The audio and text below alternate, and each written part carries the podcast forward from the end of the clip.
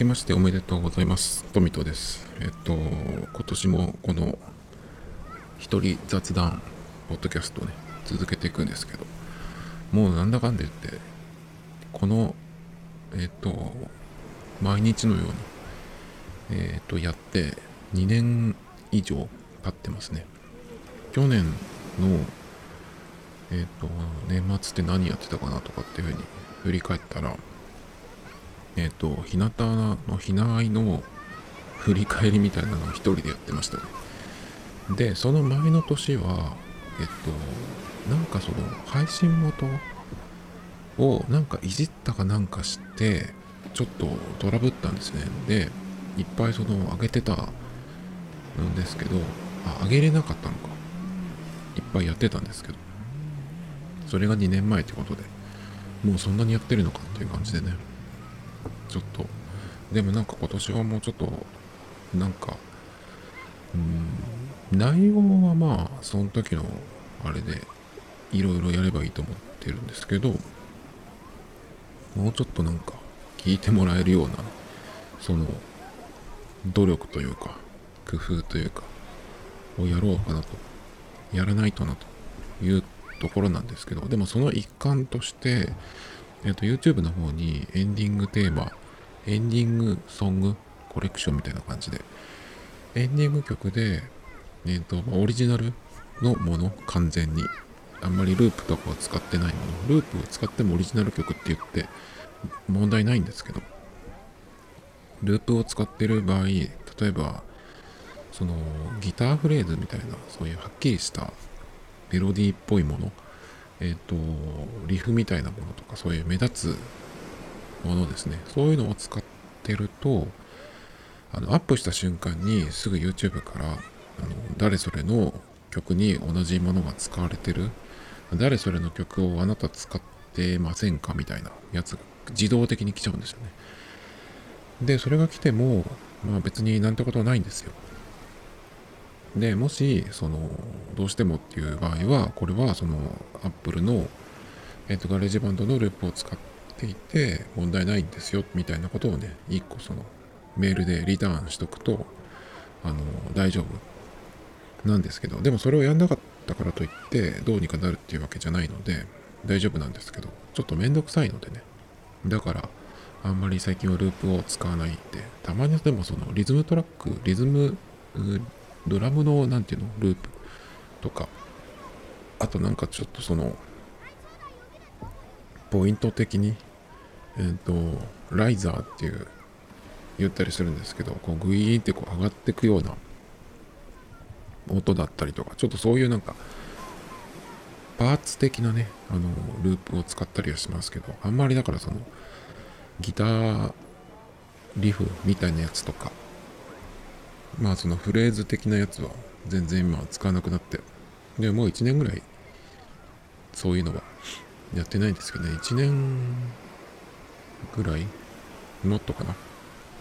完全に、えっ、ー、と、自分で何かしら弾いたりとかして、まあでもそれでもあの、ガレージバンドのドラマーっていう機能があるんですけど、まあそれは使いますけどね。まああれがあるから結構その、デタラメに作っても曲っぽくなるっていうのがあったりして。で、それで作った曲を、えっ、ー、と、アートワークみたいなのをつけて、まあ動画ファイルにして、で、えっ、ー、と、YouTube に上げるっていうのを、去年とかね、うんと、続けてやってたんですけど、すごいですよ。あの、再生回数が少なくて、少なくてどころじゃなくて、ないんですよ。うんとね、どこ見ればいいのかな？コンテンツ。えっ、ー、と、001-003000 001みたいな感じでね、すごいひどいですけど、どこも、あのー、宣伝というか、もう何もしてないんでね、ただ置いてあるだけなんですけど。でも、一個だけちょっと期待したやつがあって、それは、バッハの曲の、まあ、カバー的なやつを一個作ったんですよ。BWV208 っていう、えっ、と、番号のやつなんですけど、それが0。それが0なんですよね。これで、引っかかって誰かしらまあ2秒でも3秒でもいいけど再生してくれればとりあえず1回再生っていうのがつくと思うんでどういう仕組みかわかんないんですけどだからこれをそのバッハの曲で来てもらってなんかで間違えて聞いてもらってもしねちょっとそのなんだこいつのはと思ってくれて他の曲もちょっと1個ぐらいね聞いてもらえるとそのうんと何て言うのかな呼び水っていうのわかんないですけどそれでこうえっ、と来てくれるといいなと思ってそれをこうやったんですけどまあ、全然来ないですね。裸足でサマーソルトキックっていうのがあって、裸足でサマーっていう乃木坂の方曲があるんですけど、それもちょっとこう、引っかからないかなとか思うんですけど、まあこれが関連動画とかで行くわけがないんで、ちょっと、あれですけど。まあしかし、ひどいですね。で、えっと、ずっと僕あの、うん、坂本龍一さんのメリークリスマスミスター・ローレンスっていう曲があって、あの、あれです、あの、戦場のメリークリスマスですね。その曲のカバーみたいな、カバーを、うんと、ずっと作ろうと思ってて、それを思いついたのが去年なんですけど、で、去年のクリスマスぐらいの時に、このポッドキャストのエンディングで使えるようにしようと思ってね、だからその12月のえっ、と、クリスマス頃の収録したやつか、その時点で編集してるものとかに入れようと思って、だからまあ多分11月ぐらいから去年の始まったんじゃないかなと思うんですけど、間に合わなくて、その、どういう風にするかっていうのが、あの、固まってないままね、なんとなく作り始めたんですよ。そのイントロからっていう感じで。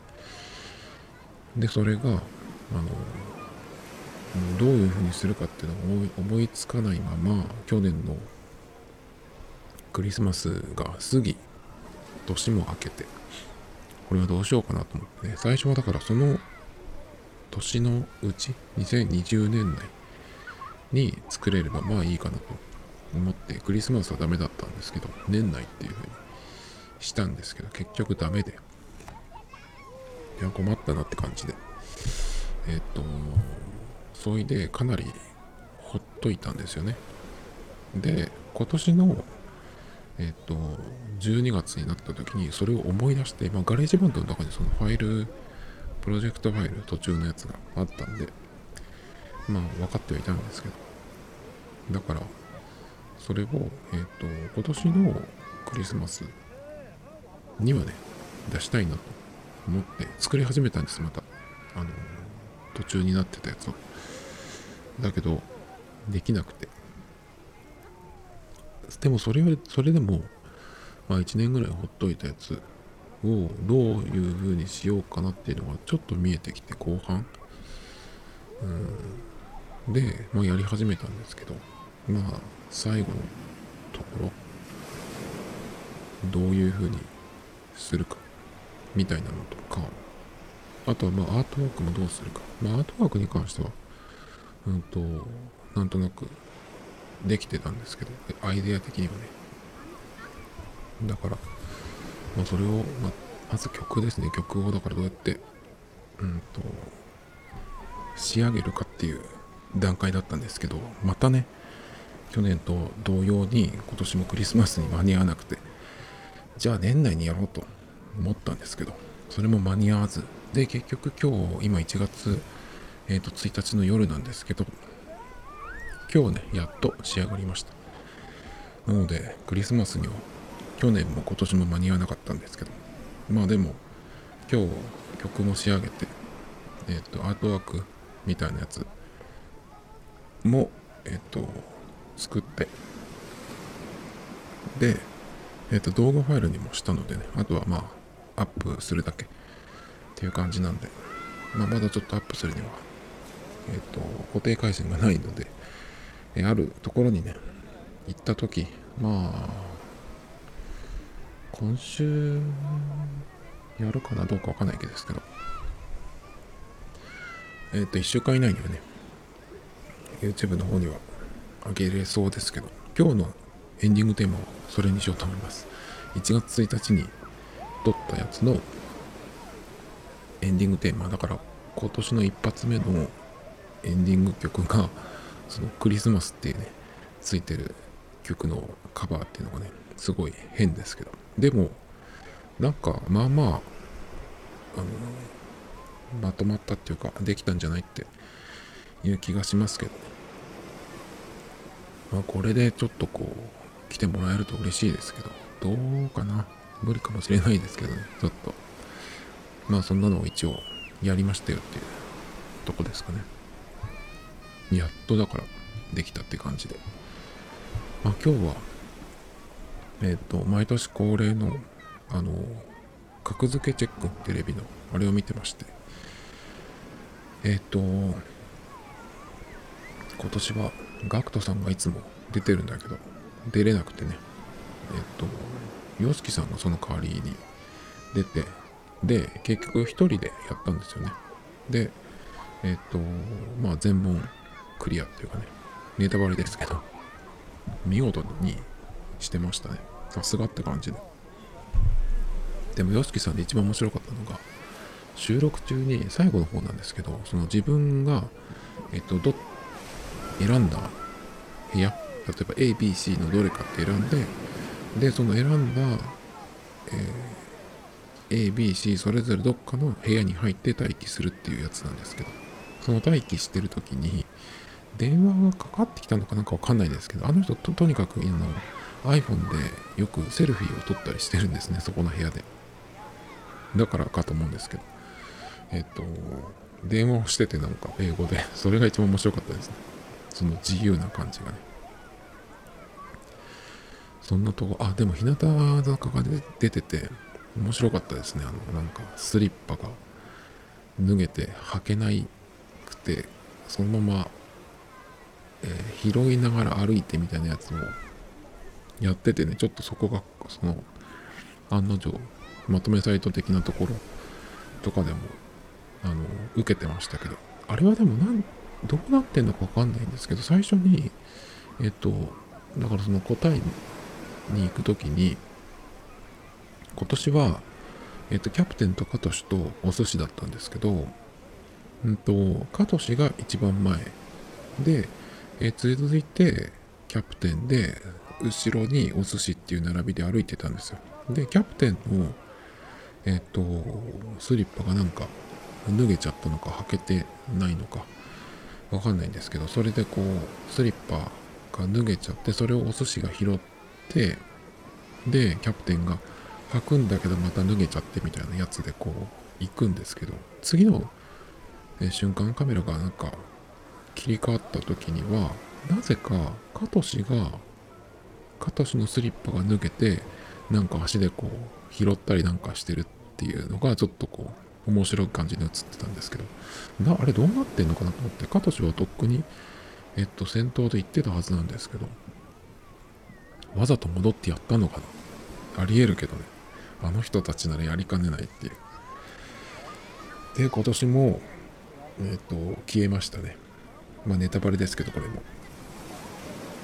いやなんか見事なんじゃないっていう気がしてあの日向的にはね。去年前回出た時も消えたんですよ。だからそれがなんかどうも去年僕は2年ぐらい前かと思ってたんですけど去年っぽいですね。去年のえっとお正月2020 21年のお正月もう22年か。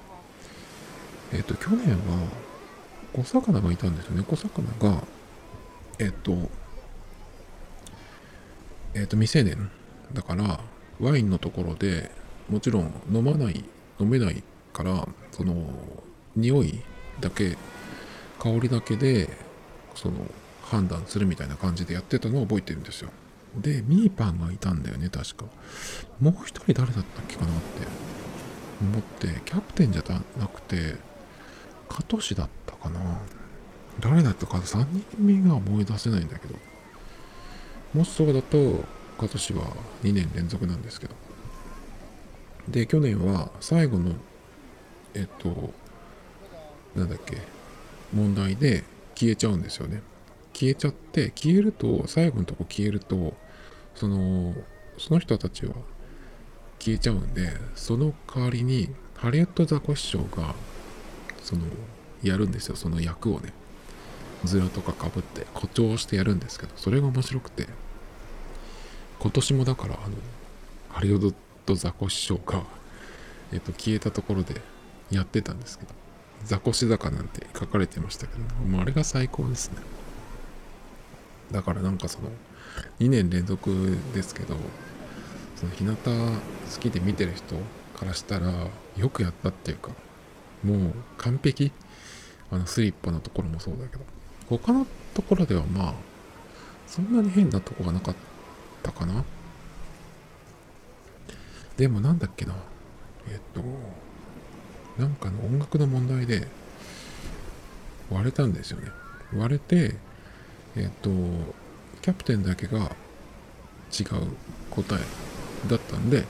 まあ多数決っていうわけでもないけどその2人の方に合わせて結果不正解だったんですけどもしそのまんまだとえっと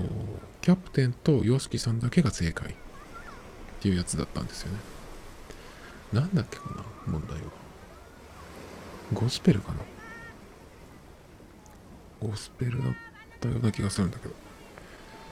僕はゴスペルだけは当たりましたけど。まああれはでも見てる方は勘ですよね。あの音楽の問題とかそう特にそう思うんだけどあそこの場で聴いてる人はあの楽器なりなんなりのその生の音を聞いて判断するじゃないですか。特にあのバイオリンの問題とかよくあるんですけどストラディバリウス何千万だか何億か分かんないけどそういう、えー、レベルの楽器とあとは初心者向けのやつとどっちでしょうってやつなんですけど。見てる方はテレビのスピーカーで聞いてるのでそれで判断するとどのくらい違うもんなのかちょっと分かんないですけどね。楽器ってやっぱ生の音ってだいぶ違うと思うんで単純にそのピアノの音とかもあのなかなか普段生活しててピアノを触るっていうことは社会人になると特にだけどまあ学生の時でも学校にピアノあっても自分で触るってことはないであれですけど僕一時期その楽楽器屋さんじゃなくて音楽教室の空いてるところをえっ、と1時間500円とかで貸してくれるとこがあってヤマハなんですけどヤマハの音楽教室で土日とかね空いてるんでそのえっ、と空いてるところを貸してくれるっていうサービスがあって今最近もう何年も行ってないんですけど最後に行ったのいつかな？1015年とかかなもしかして。だからもう67年行ってないんですけどでその時はだから行ってその時はだから毎週のように弾いて練習してたんですけどだからそういうの行き始めた時にそのピアノを触るとこんなに大きい音出るんだっていう感じでちょっと驚いたんですよね。すごく軽く触っただけでもすごい大きい音がするしあとその楽器自体がこう鳴るのでその音が体に当たるっていう感覚がするんですね。ピアノなんて特にその自分の体より大きいから特にだと思うんですけどだから楽器の音ってやっぱりその目の前で聞くと全然違うんじゃないかなっていう気がするんですけど、でもあえてやるとなかなかわかんないみたいだから難しそうですけど。実際にその目の前で聞いてなんかあれやってみたいなと思いますけどね。そんな感じですかね。うん。今年は昨日か。昨日じゃない前回。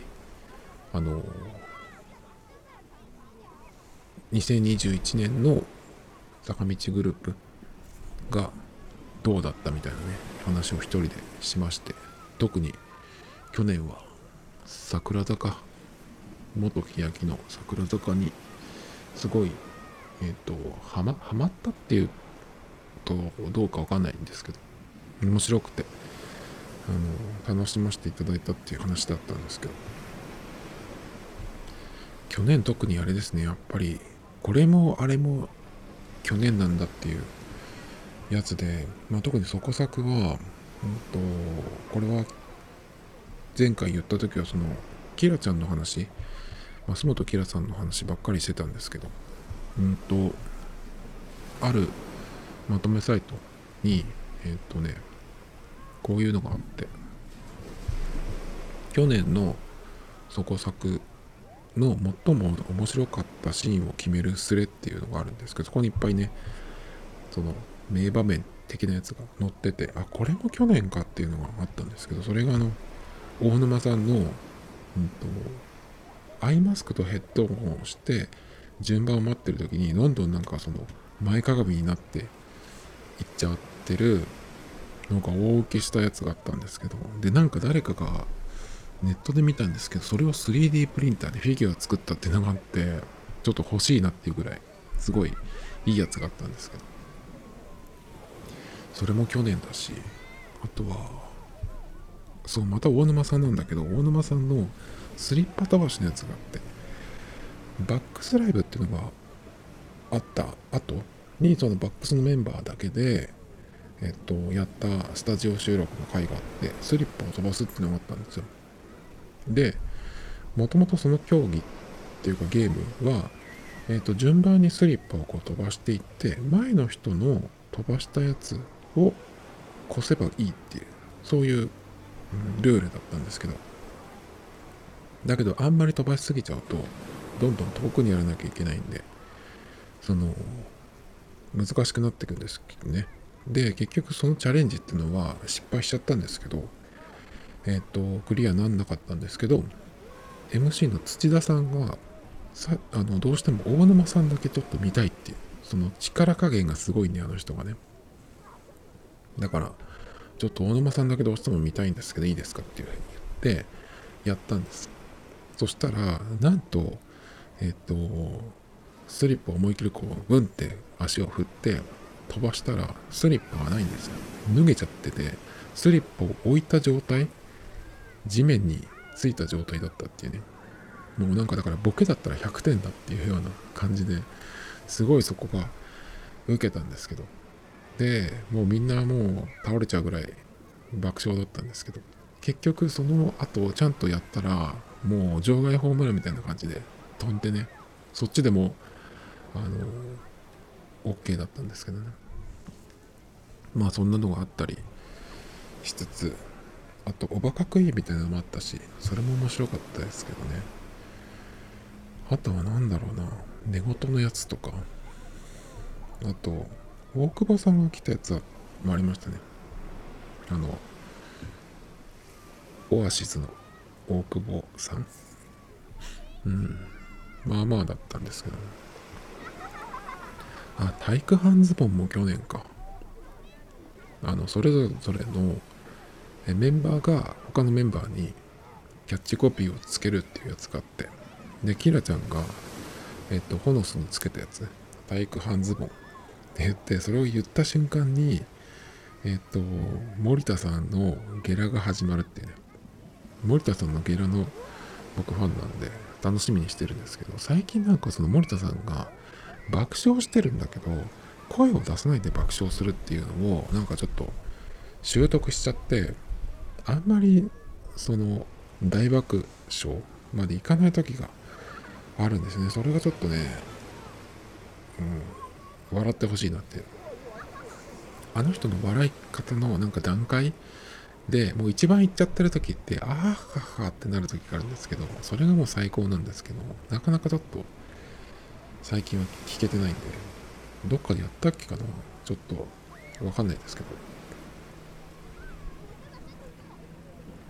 まあそんなのもあったりしつつね。でそうだキャッチコピーのところに確かあの大不思議ワンツーっていうのがありましたね。えっ、ー、と大不思議1が大沼さんで2がキラちゃんですけど。藤吉さんがつけたのかな？あれはナイスでしたね。あとは何があったかな？でもいっぱいあったけど去年はね。だから全部去年なんですね僕が。大体見たやつが。あとは何があったかね今ちょっとこういろいろ見てるんですけど、うん、あレナーノっテーブルクロス引きが1年ぐらい前だったかなこれ振り袖着てるんで。でもこっからすごい行ったんですねレナーはね。去年ね今年もっとまたなんか行くといいなと。前回も言いましたけど。今年は何だろうな。えっ、ー、と今日1月1日が土曜日なんで2日の日曜日にやるのかな？それとも1週間お休みかな？多分お休みじゃないかなとなんとなく思ってるんですけど。ちょっと早く見たいですね。もうでも撮ってはいるはずなんですけどねきっとね。そんな感じですか。ですかって言われても困るんですけど。うんあとはまあ初回なんでねちょっと前回の続き的な話からですけど。うんとちょっとネタが少し溜まってるのがあるんで。これがねえっとまあちょっと買い物ネタっぽいんですけどダニエル・ウェリントンっていううんとかなり手頃な値段2万とか3万で買えるんだけど割とそのシックな感じでシンプルでえっとセンスの良さげなね腕時計っていうのがあってでもこれがその出てきた時っていうのはどのぐらいだろう？もうもう結構前ですよね。2015、6年じゃない？でその時なんとなくあなんかいいなと思ってたんですけど僕あんまり腕時計ってそのまあ Apple Watch はしてますけどそんなにそのしないんでも僕もともとね。これが出てきた時ちょっといいなと思ったんですけど迷ってるうちにえっ、となんか広告で中田秀俊さんが広告に出始めたんですよね。それ見た時にあなんか終わったかもと思ってちょっとその忘れてたんですけど。でなんとそのダニエル・ウェリントンが Apple Watch 対応の Apple Watch のケースバンドとケースがくっついたやつっていうのもその発売してて。3色展開なんですけど、えっ、ー、とゴールドシルバーブラックっていう感じなんですよね。でえっ、ー、とちょっとそれがなんとなくいいかなと思ったんですよ。なんですけど、まあ、結局買わなかったんですよね。でも結構いいかなと思ったんですけどちょっとちょっと決定的に欲しいな欲しいなっていうところがあってあんまりそのないあの正統派なベルトの腕時計の形ですごくあのかっこいいんですけどあのねその Apple Watch の本体をそのこのケースベルト付きのケースに入れるのに、うんと、3つのパーツをつけるんですよね。まずベルトとそのケース一番外側のそれが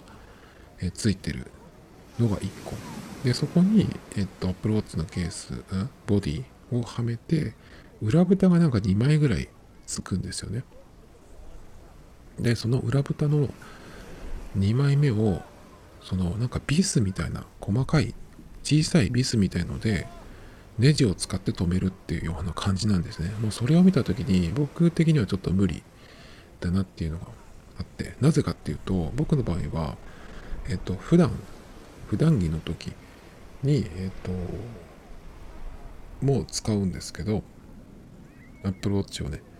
だけど、週末とか休みの日に、えっと、ランニングをする時にも使うんですが、その時に、そのバンドではいかないっしょっていうのは、そういうちょっと割とクラシックめなデザインなんですよね。で、ランニングに行く時っていうのは、腕に汗かくんで、それを帰ってきて、ベルトと本体外して水でバーって洗うんですよ。なのでうんと仮にそのビスで留めるっていうこのケースにしたとしてそれでも水で洗えるんだったらいいけどどう見てもこれ一回外さないと水をえっ、ー、と拭けないと思うんですね。きっと。まあ間違いなくそうだと思うんですけど。っていうことは、えっと、それをつけて走るっていうのはもう無理だし、まあデザイン的にちょっと合わないけど、そのランニングの時とかにはね。だしじゃあかといってそれをランニング用に別のベルト別のバンドに付け替えるっていうのを考えてもいちいちビス止めのやつをネジで外して止めてっていうのを考えるとちょっとこれはないなっていう感じ2万8600円税込み。なんでまあまあいい値段だけど。うん。良ければ買ってもいいかなと思ってたんですけどね。ちょっとそこの部分で無理かなっていう。だから同じ iPhone で Apple Watch 2台使いだったらいいかもしれないですけど。ちょっとそれもあまりやりたくないなっていうか。あの物をね必要以上にその同じものを持つっていうのが好きじゃないので。すごい良かったんですけど夏に僕あのクリアバンドをね使っててまああれは去年の夏だけじゃないっていう今年の夏ちょっとやったらもういいかなっていう感じなんでね去年の夏限定って感じだったんですけどそれが終わった後にじゃあ今年の冬何にするかっていうので冬はまあ普通にミラネーゼとかあとはレザーバンドっぽいやつもあるんで今それですけどミラネーゼのやつはねあのずれてっちゃうんですね。緩くなっちゃう。つけてるうちに。そこが欠点ですね。もともとそうなのか使ってるうちに緩くなっていったのかわかんないんですけど緩くなっちゃうとあの外れたっていう風になってロックがかかっちゃうんですね。それがちょっとダメなんで。まあ今は全然使ってないんですけど。結構僕はあの洋服のえっと色とかで変えたいんですよねバンドを。だからあのまめにまめにっていうかその、うん、変えたいんですよ。だから1個のやつにずっとつけてるっていうのもあんまりちょっとだしね。まあそれより何よりランニングの時に付け替えなきゃいけない。付け替えるのでね。今でもそれでなくても10本前後多分持ってるんですねバンドは全部アップルのやつ。あとほとんどか。1個だけ。え？クリアバンド入れると2つ違うんだけど。まあ大体アップルのやつなんでね。まあでもバンドはもうもうちょっとなんかこういうのであの付け外しが楽なやつ。だなやっぱり僕のそのうーんスタイルからすると。だからこれすごく良かったんですけどかなりねちょっとうん、Apple Watch のバンド今まで見てきた中ではかなりいいなと思ったんですけどね。そこがちょっとダメだったなっていうとこ。あとそう大事なことがあってサイズが 40mm と 44mm の2つなんです。っていうことは一番新しいシリーズ7だと多分ダメですね。シリーズ7を41と45じゃないかな？1ミリ上がったんですよね。おそらくだけど45ミリは書いてないんで多分ダメじゃないかな。あの無理やりはめればはまるっていうのもあったりするかもしれないですけどやっぱ時計のデザインとかで1ミリっていうと全然違ってきちゃうんでね。特にはめるっていうやつだからちょっと無理じゃないかなっていう。そこがちょっとうんなぜっていう感じ。だから 45mm が出る前からあのこの商品の企画制作に入っててあ 45mm になっちゃったんだってなってたかもしれないですけどねこちらももしかしたら。だからちょっとそれを考えると、かわいそうっていうかねとも思えるけど。まあそんな感じ。ですかね。うんそんなとこかな。あとはまあこれは全然違う話ですけど伊集院光さんが朝のラジオを降板するんじゃないかっていう話があってうんとタイトルが伊集院光パワハラ疑惑でラジオ降板報道。もうリスナーから擁護の声が殺到するわけっていうね。まあこのパワハラこれはこの話したっけかな。夏夏じゃない。えっと10月ぐらいになんかそのパワハラ報道みたいなのがあったんですよ。まあどうかわかんないですけど本当はね。えっと朝のラジオ TBS の朝のラジオで伊集院光とラジオとっていうやつで伊集院さんも何年やってんのかな？結構もう45年になるのかな？やってるんですけど朝の何時 ?9 時ぐらいからやってんのかな ?8 時か9時かそのぐらいの時間からえっ、ー、と2時間半とかやるんじゃない？でえっ、ー、と月から木までを伊集院さんがメインででそれぞれの曜日に、えーと、アシスタントのパーソナリティっていう感じでえっ、とそれぞれ違う人がやっててで金曜日は確かまた違う人が伊集院さんじゃない人とやるっていうね。まあ玉結びと一緒ですねそのパターンはでその中の一人のえっ、ー、と誰だっけ？うん新井さんっていう人がねやってたそうなんですけどその方がなんかえっ、ー、ともう辞めてるんですね。だけどその辞める時にえっ、ー、と突然その新井さんっていう方が2週間夏休みに入ってで新井さんの休み明けに入れ替わるように伊集院さんが2週間ぐらい休みになったんですね夏休みに。でえー、とだから、えー、と新井さんっていう方はその休み、に入って休み明けで伊集院さんと入れ替わりで伊集院さんとその8月最後の時は。8月じゃないか、うんと9月かな。に会うことなく最後卒業の日を迎えて、えー、っていう感じになったっていうことで、ね、なんかこれがなんか異例の卒業みたいに言われていてでなんだってなってえっ、となんでかわかんないけどなんでそういう話になったのかわかんないんですけどよくあるの関係者の話みたいな感じで伊集院さんからそのパワハラっていうのが何何を指してるのかわかんないんですけどちょっとそのうんなんか強めの言動というかねなんかそういうのがあったと言われているということですね。なんかその、うん、要求なのか指導なのか分かんないけど、指導っていう感じじゃないんじゃないかな。分かんないですけどね、こういうのってでも、取る、受け取る側が、の言うことをそのまま受ければパワハラになったりっていうのが最近なんで、ちょっと分かんないですけど、だけど伊集院さんはなんかその、どっかの週刊誌の直撃インタビューにそういうことはないですって否定してたっていうことででその時になんか写真撮られてんですよ。伊集院さんが奥さんと一緒に歩いてる普通になんか歩いてる写真をね。で僕それがすごい嫌だったんですけどネットで見て何が嫌だったかというと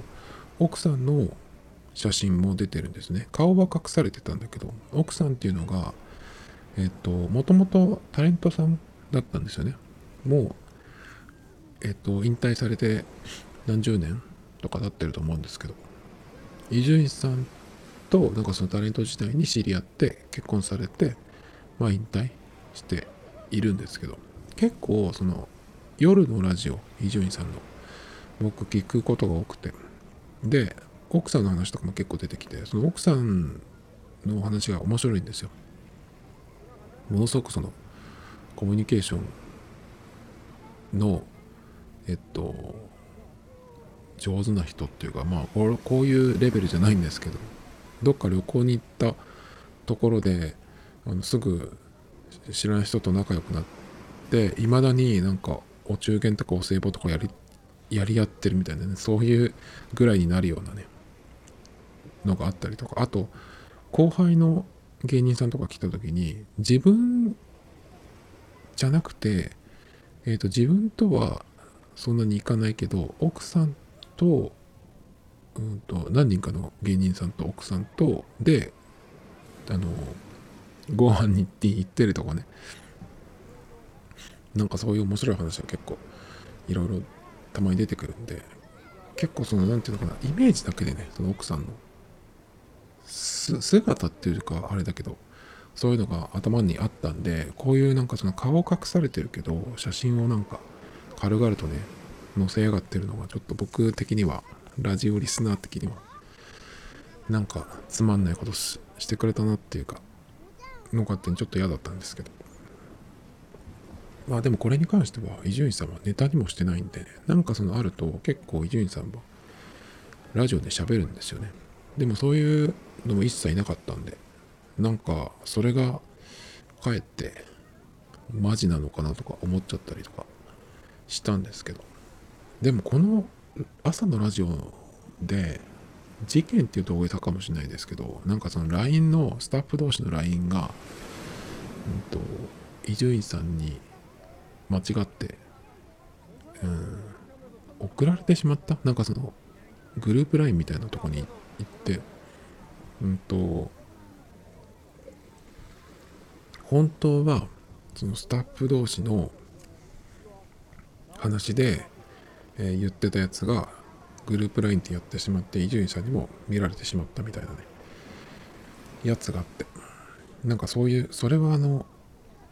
うん夜のラジオでネタにしてましたけどね。なんかそういうのがあった後去年とかかなそれって。なんでね。それがあった後にこのなんかパワハラ的なことを言われてるってことはおそらくだけど憶測ですけど多分だけどうんなんかその派閥じゃないけどそういう感じなんじゃない？移住院派じゃない人たちが、うん、いてそのうんうちの一人がこの新井さんなんじゃない？でその新井さんとうん仲のいいっていうか移住院派じゃない方の人がリークしてうんとかじゃないのかな？とか思ってるんですけどなんかそういうのもあったりとかしてなのかわかんないですけどうんと交番を本人が決意したと報じている「週刊文春電子版が」と書かれてるんですけどまあどうなのかないついつなのかわかんないですけどでも番組改編期っていうのがうんと3月ぐらいかな。だからそこら辺でもしかしたらかもしれないですけどね。でも伊集院さんがこのぐらいの枠でやっていったのをやめたら他の局が取るんじゃないかっていうような話も出てますけどね。でも AM で東京でっていうと日本放送にもともといたんですよね。で日本放送で何かあってえっと、そこから TBS に出るようになったんですよね。だから TBS で、まあ TBS の夜のラジオはそのまま続けると思うんですけど、そうじゃなくて、昼のラジオっていうと、文化放送って言ってるんですけどね。まあ文化放送ってなんか、レコメン聞いてるとお金がないみたいなことをよく言ってるんで、どうかなと思いますけど。なんか嫌だね、こういうのってちょっと。伊集院さんって別にそういうなんか、うん、感じじゃないと思うんだけどな。どう、どう考えてもっていうか僕は深夜のラジオしか聞いてない。で、それでなんか知ってるっていうのも変だけど。あとなんかちょっとやっぱここにも書かれてるんですけど、TBS の社長、18年6月に就任した三村社長っていう人がちょっとこう、なんか変わったことをしたいタイプっぽくて。うん、なんかそういうのもあるのかな。でもなんかそれでさ、TBS から伊集院さんが完全に辞めちゃうみたいになると、かなり、うーん、嫌だよね、終わり方としてはね。伊集院さんって今、53とか4とかって言ってて、たまにでも、まあしょうがないけど、年の話とかもするんですよ。だからなんかいずれはさ、まあ、ずっとやっていくわけじゃないから。でも伊集院さんよりももっと年の上の人が引退して今の朝のラジオって確かやってるんですよね。だからそんなではないと思うんだけどまだ。でも深夜のラジオって言うとやっぱり負担もあるしっていうのもあったりすると思うんでね。でも深夜のラジオは最後じゃないかなやめるとしたら。なんかあんまそういうこともうん考えてもつまんないですけど。まあいいですけどね。僕はこれはラジオじゃないですけど。僕はっていうのも変ですけど。まあそんなのが出てたっていう。話がちょっと気になりましたよっていう話。ですね。めちゃめちゃバあのバラバラな話でしたけど。何の話だっけ？最初は。そこ作去年の。で今年のうんと格付けの話。でダニエル・ウェリントンのアプローチの話。っていう感じかな。そんなとこかな。まあ結構あのなんだっけ。ネタはね溜まってるんですけど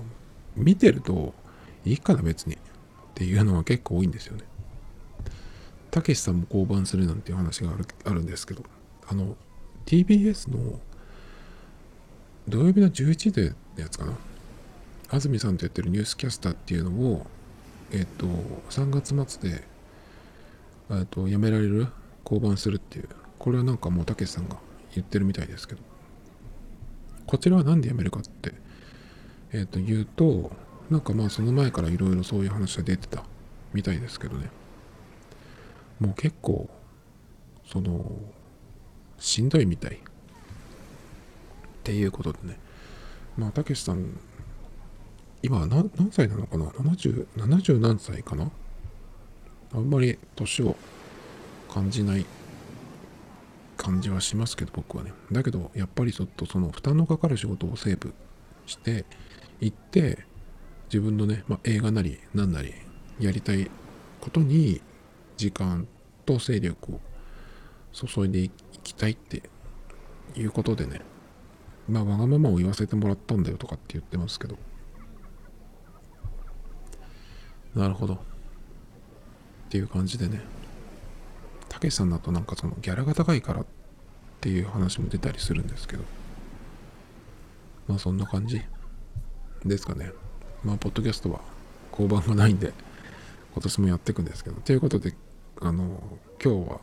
さっき最初に言ったあのセンメリのねカバーがようやくあのできたんでそれをエンディングにしようと思います Tomito Times Podcast. This program was broadcasted you, Anchor FM.